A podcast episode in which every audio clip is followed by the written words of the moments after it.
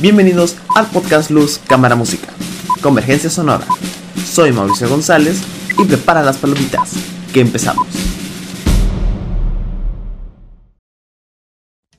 Sean bienvenidos al segundo episodio de este podcast. El día de hoy estamos en el lado B del programa, ya que estaremos hablando sobre música. Les voy a contar un dato de su servidor. Yo no podría vivir sin música. Me desesperaría si no escuchara música, aunque sea una vez al día. Pero yo les comparto que mi género favorito es el irreemplazable rock. Y justo se va a estrenar esta sección de música hablando de los orígenes de este género musical.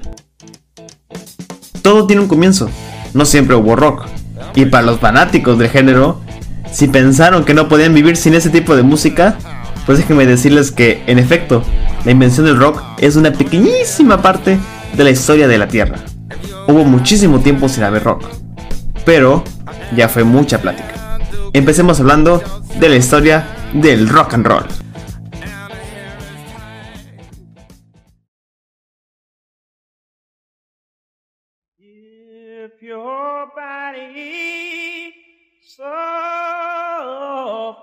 Para hablar de los orígenes del rock, tenemos que situarnos en el sonido de esas canciones en las que pensamos cuando decimos la palabra rock. En las primeras décadas del siglo XIX, se constituyó una colección de cantos sureños de esclavos, compuesta principalmente por cantos de trabajo. Aunque esta música había comenzado a mezclarse con la música que resonaba en las iglesias de la región, creando un estilo que tomó las otras características que seguirían ocurriendo incluso en el próximo ciclo. En las iglesias hay cantos llamados cantos espirituales, que son cantados por los esclavos como por los hacendados, pero poco a poco se va incorporando a estos cantos el carácter musical de los cantos de trabajo. De ahí los llamados negros espirituales, cuya primera colección se publicó en 1867. La música instrumental se desarrolló gradualmente. La mayoría de los afroamericanos no tenían acceso a instrumentos musicales, por lo que fabricaron algunos con cualquier material disponible, y pudieron hacer música en sus reuniones y fiestas. Por otro lado, tenemos los dueños de la plantación, que tenían un grupo de músicos que se encargaban de tocar en las fiestas de sus casas, razón por la cual a menudo se veía a algunos afroamericanos educados musicalmente interpretando composiciones europeas de la época tocando música europea con características africanas o música africana con influencia europea, nació el ragtime.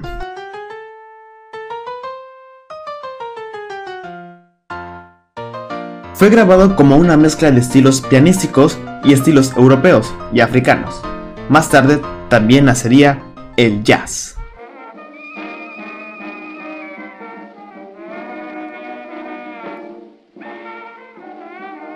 Las canciones de trabajo también evolucionaron durante ese tiempo, y en su mayoría consistían en ritmos sincopados, a veces usando una escala tónica como melodía, pero principalmente usando una escala pentatónica, aunque agregó en una nota que se presentó un poco más de atención a la primera vez que se escuchó, llamado Blue Note, algo muy importante para el blues del siglo XX.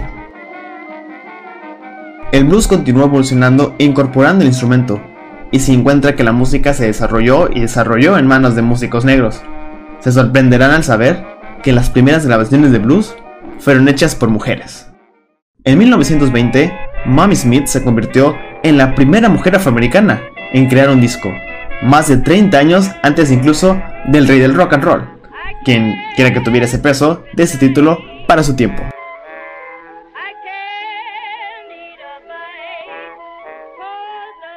Así que no, Elvis no creó el rock, tampoco Little Richard, ni Chuck Berry, y aunque usted no lo crea, ni siquiera lo creó Marty McFly.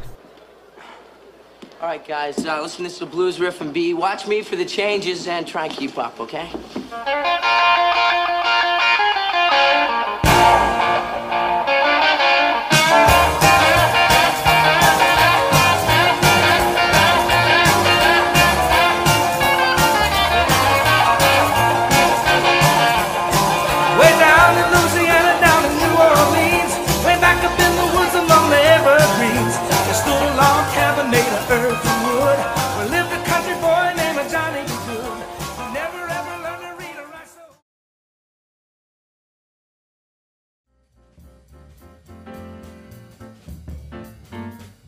En 1946, Bobby Troop compuso una canción en honor a una ruta norteamericana, describiendo un recorrido desde Chicago hasta Los Ángeles, y le puso como título de la canción el nombre de Route 66, que también es pieza fundamental para más adelante.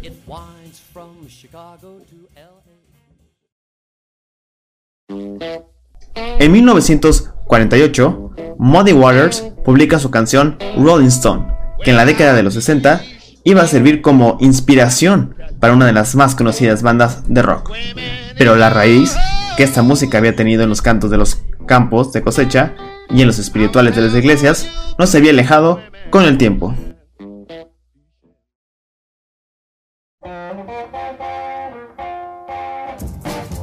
En 1955 lanza Chuck Berry su primer sencillo, Maybelline.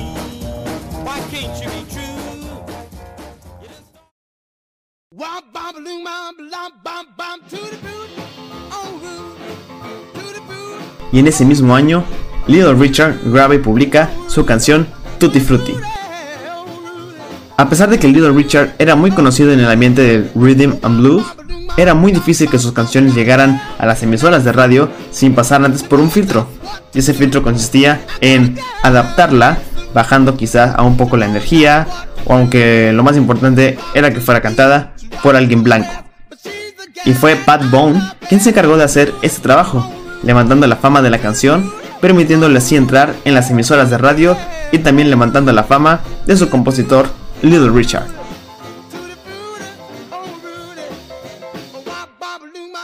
En esta época era muy común que las canciones tengan varias versiones.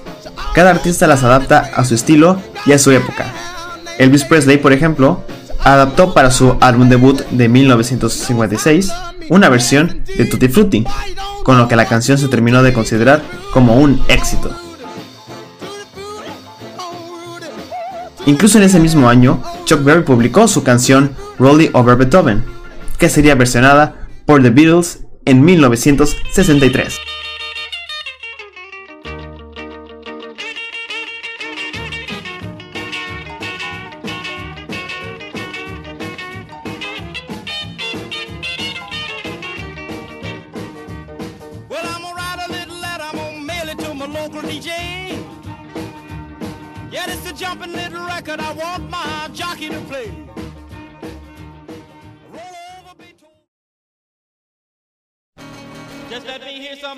En 1956 fue sin duda un año muy importante en la historia del rock, no solo por los éxitos que tenía Elvis, o Chuck Berry, o Little Richard, sino porque en ese mismo año se hizo oficial un término que ya era muy utilizado en las letras de las canciones del rhythm blues, y que Alan Freed usó para dar nombre a su programa de radio en el que se pensaba mucho de las canciones.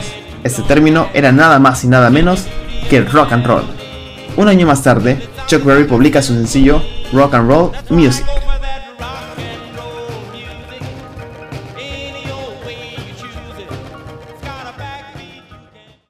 Y ese mismo año, 1957, Buddy Holly graba su primer álbum de estudio que incluye la canción That'll Be the Day.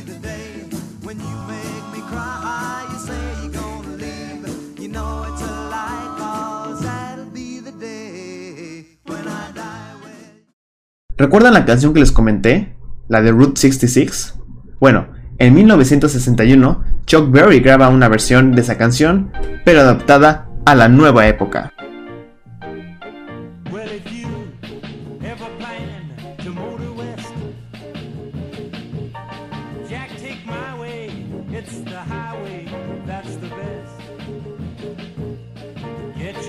En 1962, los Rolling Stones dan su primer concierto oficial y los Beatles publican su primer sencillo, Love Me Do. Para esa época, no hay duda que el rock ya existía.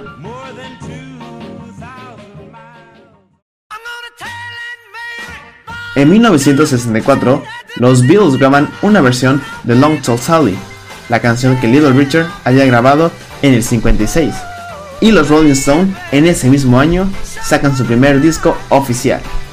Habían nacido dos grandes leyendas del rock que iban a influenciar a todo lo que vendría después.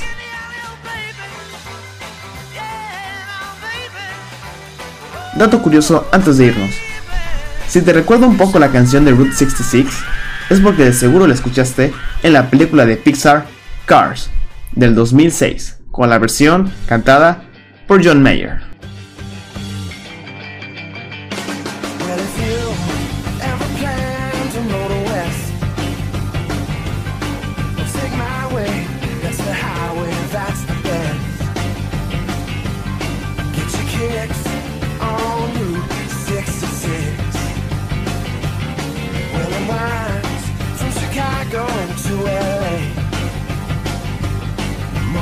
2,000 miles all the way.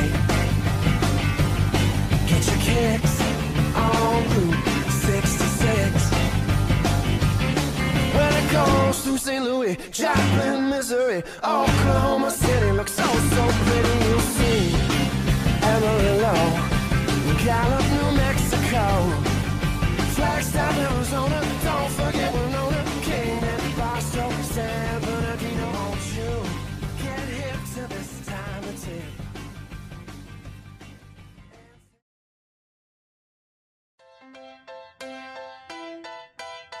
Muchas gracias por escuchar Luz, Cámara, Música, Convergencia Sonora de la Salle Cancún Radio. Mi nombre es Mauricio González y hasta la próxima.